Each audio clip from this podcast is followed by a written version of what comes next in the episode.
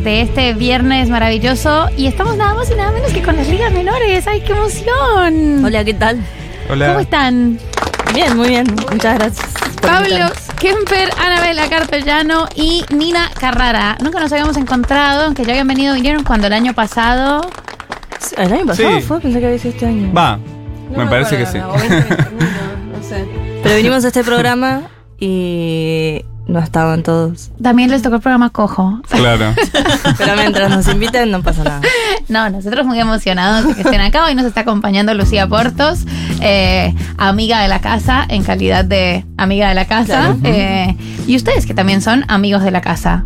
Este es, le- ¿Solo vinieron a este programa o han venido a otros programas? Solo es. Solo a este. Solo a este vinimos. Puede ser. ¿No venimos una vez a uno a la tarde? Ah, A este. a este. No, uno a la noche vinimos también. ¿no? No, no, no. Bueno, pues. Porque no hay, no hay a la noche.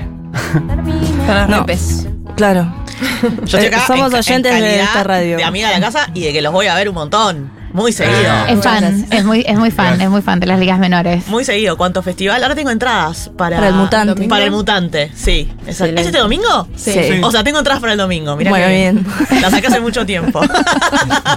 Es ya. Van a estar este domingo en el complejo C, en Armedia. En Armedia eh, va a estar tocando también Juana Molina, Chango, bueno, Santiago Motorizado y Fermín, Lupe. Y después hay toda una serie de exposiciones audiovisuales también. Eh, que nada, eh, empieza desde, tem- desde temprano. Así que es ahí en Corrientes y Dorrego, todo accesible. Y nada, estamos contentos. Qué felicidad, qué dicha. Y también tuvieron, eh, los vimos ahí un cachito en la escena de Blondie. Ah, en la pantalla grande. en la pantalla grande. ¿Qué tal, qué tal eso? ¿Tuvieron una conversación con Dolores Fonsi antes? ¿Cómo, cómo estuvo? Sí, nos invitó, eh, nos dijo que en realidad al principio era si, si queríamos aceptar que usen dos canciones. Una Sí. era Hice todo mal Sí. y la otra no me acuerdo cuál. Y quedó Hice todo mal y después nos dijo también de, de aparecer en la peli. Y fue un día de rodaje ahí en Niceto y eh, salió bien, salió bien. Fue muy raro estar desde muy temprano ahí, ahí en Niceto, pero estuvo bien. Fue nuestro primer rodaje de la vida. Y, El y el, primer año, viaje. el año pasado también fueron a Coachella. ¿Fue el año pasado? No, no, fue en 2017. En 2017. Pero bueno. El año queda. pasado hicieron gira internacional. Sí, sí. eh, la- Va, no sé si. Hicimos gira, Primavera hicimos- en Buenos Aires. Claro. Y Lollapalooza acá. O sea, como los más grandes del año pasado. Y este año estuvimos en el Vive Latino en México. Ah, eso. Sí, siempre yo, igual sí. fuimos a Chile también a un festival que tocaba de Ah, Killers. The Killers. Como, sí, siempre estamos viajando un poco, si se puede. si, no- si nos invitan. ¿Y qué onda eso de salir del país? Eh, a mí me va, nos gusta, sí. Es agotador a veces, pero también aprovechamos mucho. Eh, y ahora en agosto nos vamos a España y antes vamos a ir a Brasil por primera vez. Y la realidad es que el mes que vamos a España también es porque muchos son festivales, entonces son los fines de semana. Entonces en el medio tenés que, que moverse también, así que sí. Eh, no sé cuál, cuántas son las ciudades que vamos, la verdad. Yo recuerdo Madrid, Barcelona, Málaga. El verano. sí, después son veranito. más como Sí. ciudades chiquitas, pero que tienen un festival que está que, o sea, que suelen estar buenas.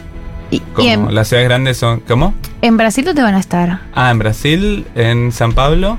Y después vamos a estar en un festival que es en Minas Gerais, o sea, cerca de Belo Horizonte.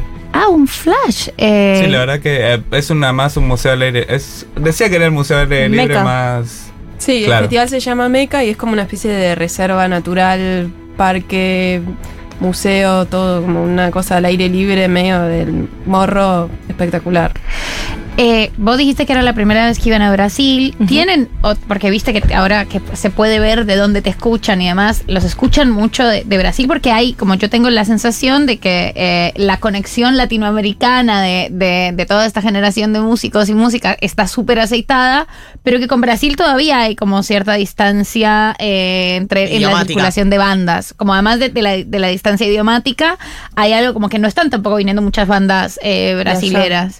La verdad, bueno, vos sos el que Sí. sabe No, las no. estadísticas de, de dónde nos o sea, para más. teniendo en cuenta que son 200, más de 200 millones, mucho no nos escuchan.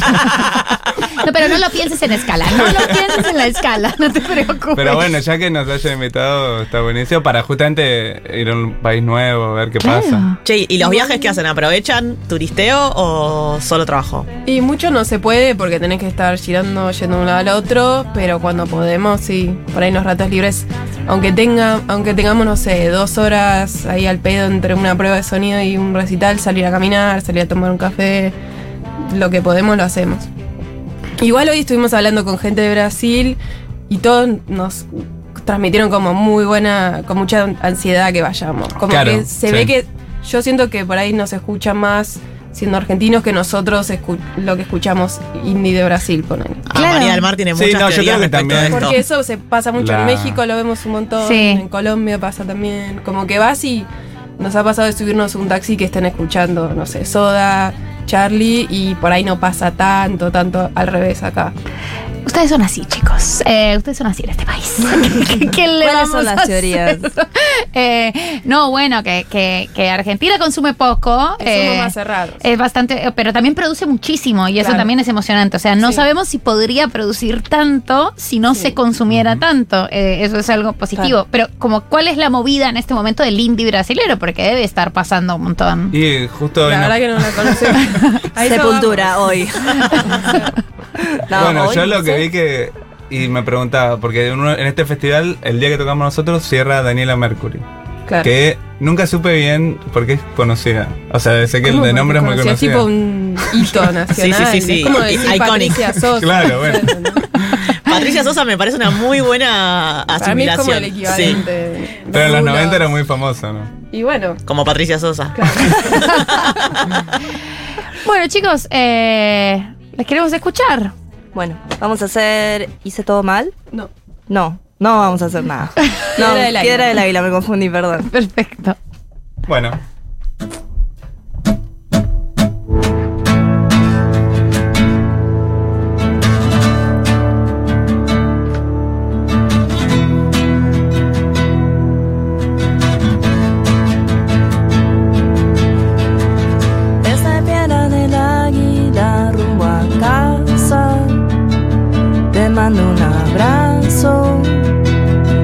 piso al llegar.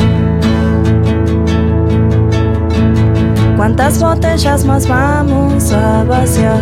Vuelvo a casa, el cuerpo se duerme, no puedo descansar, ni mis ojos cerrar. No es que disfrute odiarte, pero me lo haces tan fácil, no me puedo negar.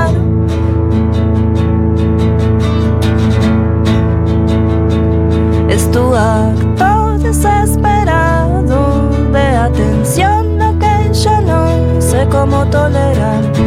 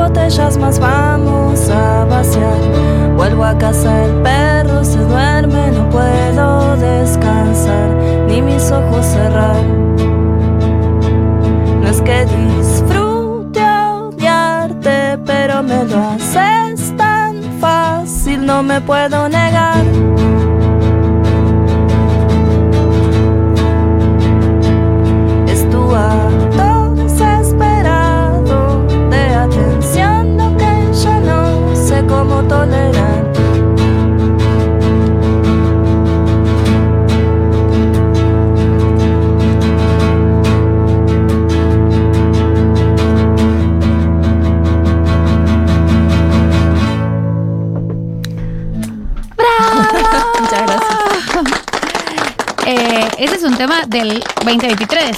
Sí, ese Sí. es el último que sacamos con un video. ¿Se vienen más? Y esperemos que sí. Nada, sí, se viene más. ¿Se viene el álbum? Estamos grabándolo. Nada, Están las baterías grabadas, un par de bajos y bueno, queda el resto que es un montón, baterías, teclados, voces, el arte también.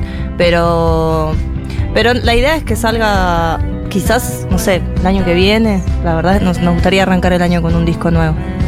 2024. 2024 y antes de que termine este sacar algún otro tema nuevo.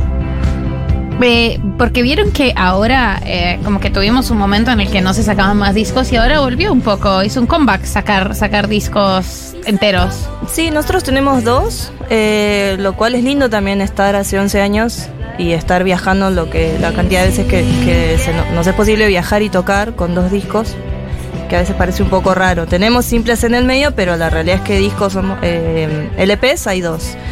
Y no sé, sentimos, va, yo personalmente siento que también hoy hay como todo sale como en cantidad y muy rápido. Y que no digo que esté bien o mal, son simplemente decisiones de, de los artistas. Pero en nuestro caso nos, nos hemos tomado nuestro tiempo, por sea por viajes, por estar tocando en el medio, por pandemia, por lo que sea. No, no tenemos nadie que nos esté apurando detrás, entonces eso nos habilita un poco a, poder atrasarlo quizás un poco más. En el medio también hubo un embarazo, que Mika, nuestra baterista, tuvo un bebé hace días, así que le mandamos un beso muy grande al bebé Pedrito.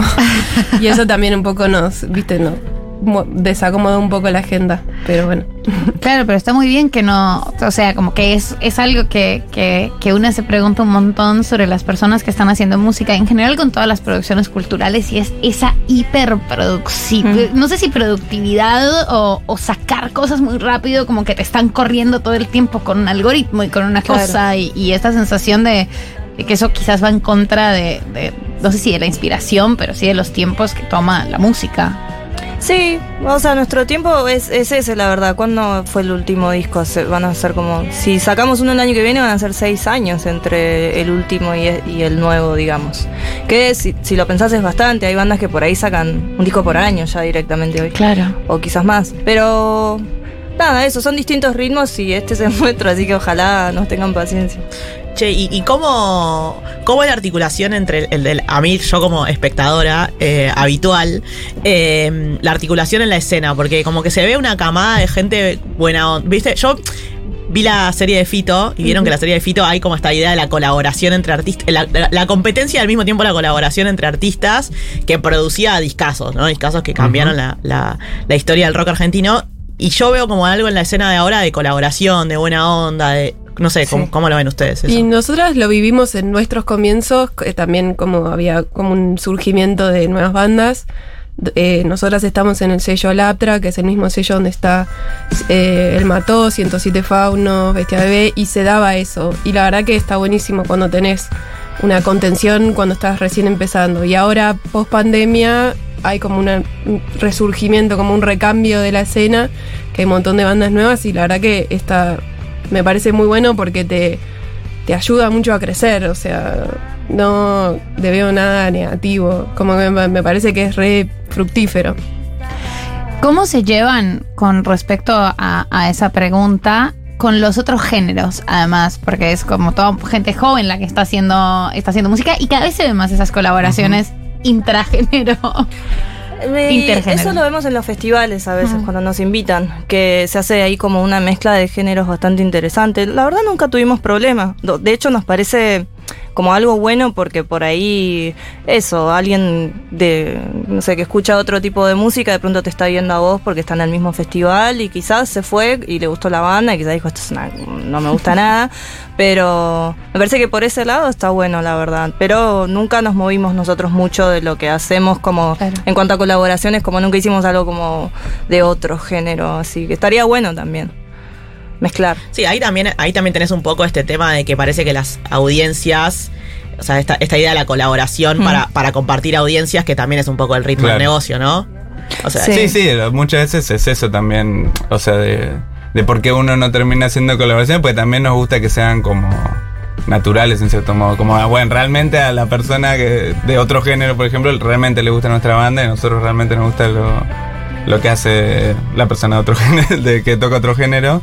Y bueno, a veces eh, no sé, se tiene que dar natural eso, como que Claro. no, no, no nos gusta tanto la idea de forzarlo como, uy, ahora nos va a escuchar Claro. un montón de pibes porque escuchan... Ahora sube el algoritmo por esta colaboración. Claro, eso. Eso me parece que como que hay ahí algo de, de las redes sociales. Sí, eh, igual es divertido la verdad ver eso, pero pero bueno, no sé, no sé si lo pensamos mucho de ese, de ese modo de vista, de ese punto de vista nosotros ah, con nuestra música. Chicas, eh, ¿nos podemos escuchar otro, otro tema? ¿Qué Sí. quieren hacer? Vamos a hacer el cover. No. todo mal, dije. Hice todo mal. Ustedes hablaron antes de entrar. Sí, lo peor es que sí, hace dos segundos. Qué. Bueno. Bueno, eh, vamos a hacer. Entonces, metemos esto. Hice sí. todo mal. Creo que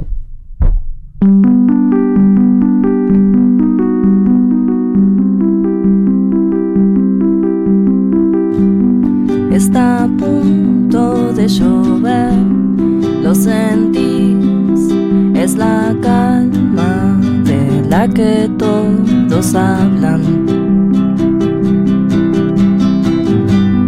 No me dan las cuentas, veremos cómo me va, porque me sonreís.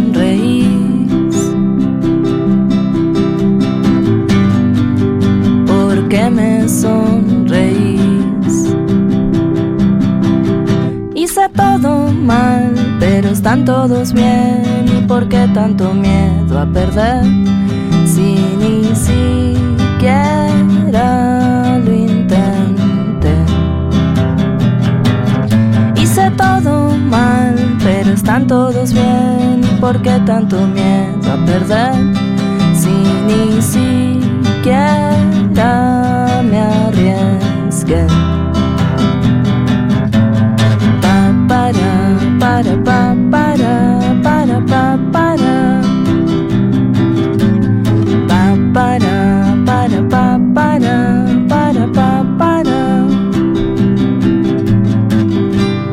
¿Qué es lo que no te deja dormir? ¿Qué es lo que impide que sueñes conmigo una vez? Que sueñes conmigo una vez. Hice todo mal, pero están todos bien. ¿Y por qué tanto miedo a perder? Si ni lo intenté. Hice todo mal, pero están todos bien. ¿Y por qué tanto miedo a perder? Si ni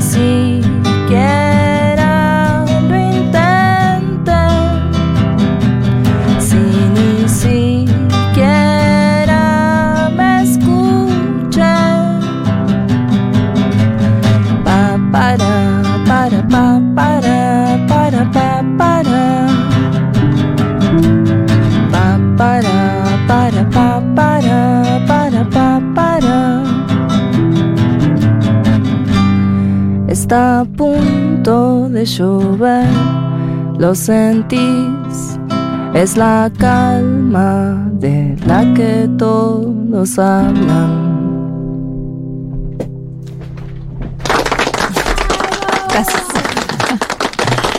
Eh, además de ser eh, la canción de Blondie, Hice Todo Mal estuvo nominada como mejor canción rock en los Grammy Latinos. Sí, eso fue una Eh. sorpresa. 20, 2020. 2020, aparte justo ese año. Eh, sí, fue una sorpresa muy agradable, la verdad, porque no pensamos que... ¿2021? 2021. Bueno, para mí es- esos dos años son lo mismo, la misma depresión los dos años, así que estuvo bárbaro. Una nominación a Grammy. Eh, no, sí, es un montón. No, no, cuando iniciamos el proyecto no, no es que pensamos, mirá cuando estemos nominados a un Grammy. Así Claro, que- total, cuando estemos sosteniendo, cuando estemos ahí. no lo sostuvimos, pero estuvo ahí la ilusión. No sé, nos parece que ya estar nominados. Estaba Vicentico también. Ganó Vicentico, Ganó sí. Vicentico. ¿Cómo te enterás de que estás nominado a un Grammy? Al mismo tiempo que el No, resto de la Twitter gente. fue. O sea, nos enteramos así. porque alguien en Twitter como fue, iba poniendo las nominaciones. Y la produ- Ni siquiera el Gram- los Grammy, porque los Grammy no ponen, no te, no te etiquetan. No te mandan un mail ni un. ¿En serio?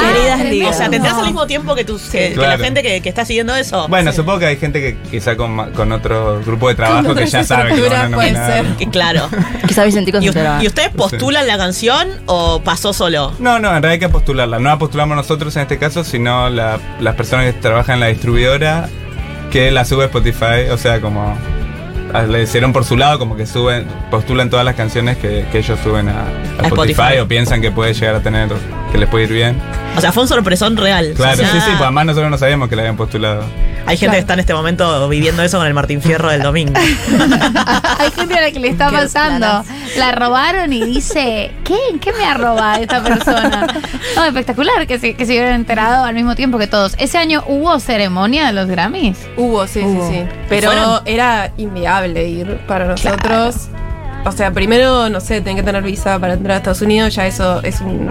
Si no lo tenías en ese momento, chao, olvídate.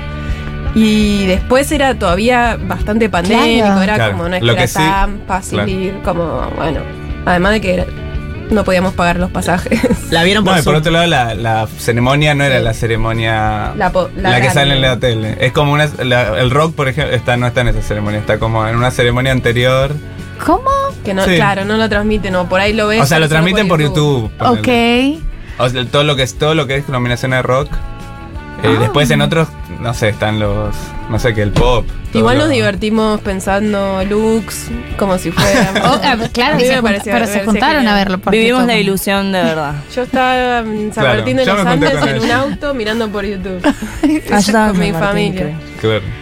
Eh, chiques, un último tema para, para cerrar esta Dale. velada espectacular. Antes que te, además de la fecha del domingo, tienen otra fecha, el eh, 23. El 23 de julio, que es una fecha que se reprogramó en San Isidro. eh, toca Angie antes de Mendoza, que ya hemos compartido fecha con ella y, y ahora sacó un disco nuevo, así que nada, va a ser una linda fecha.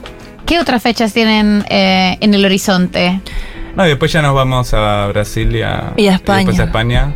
Y básicamente. Y después a Chile.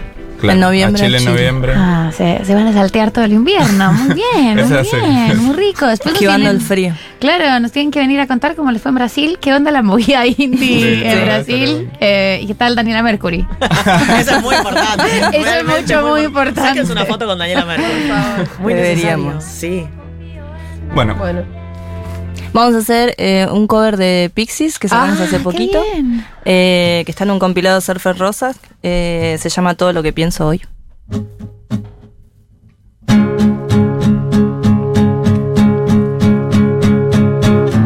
Intento pensar el mañana, pero me quedo siempre en el ayer.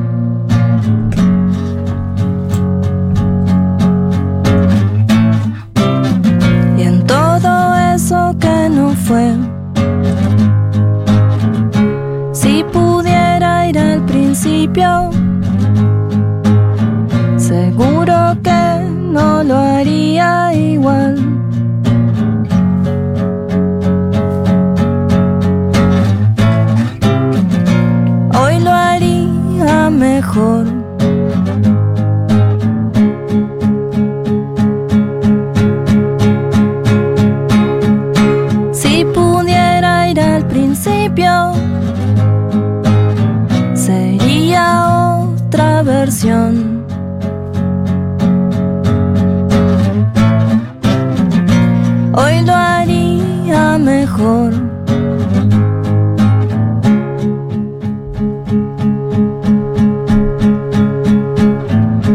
¿Te acordas? Fuimos felices.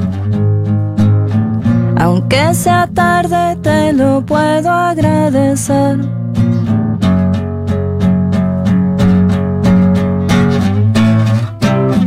No tengo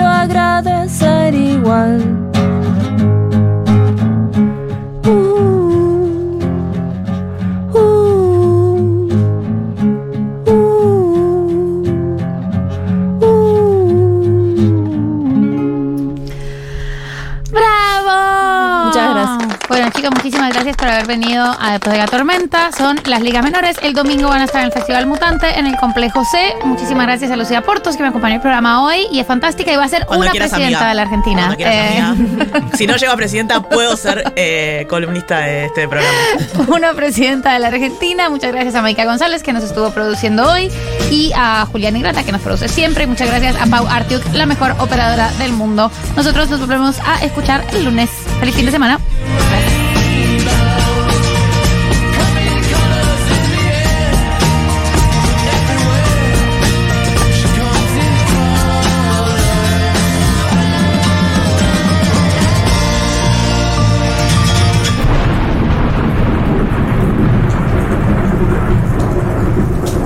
Aparece el bravo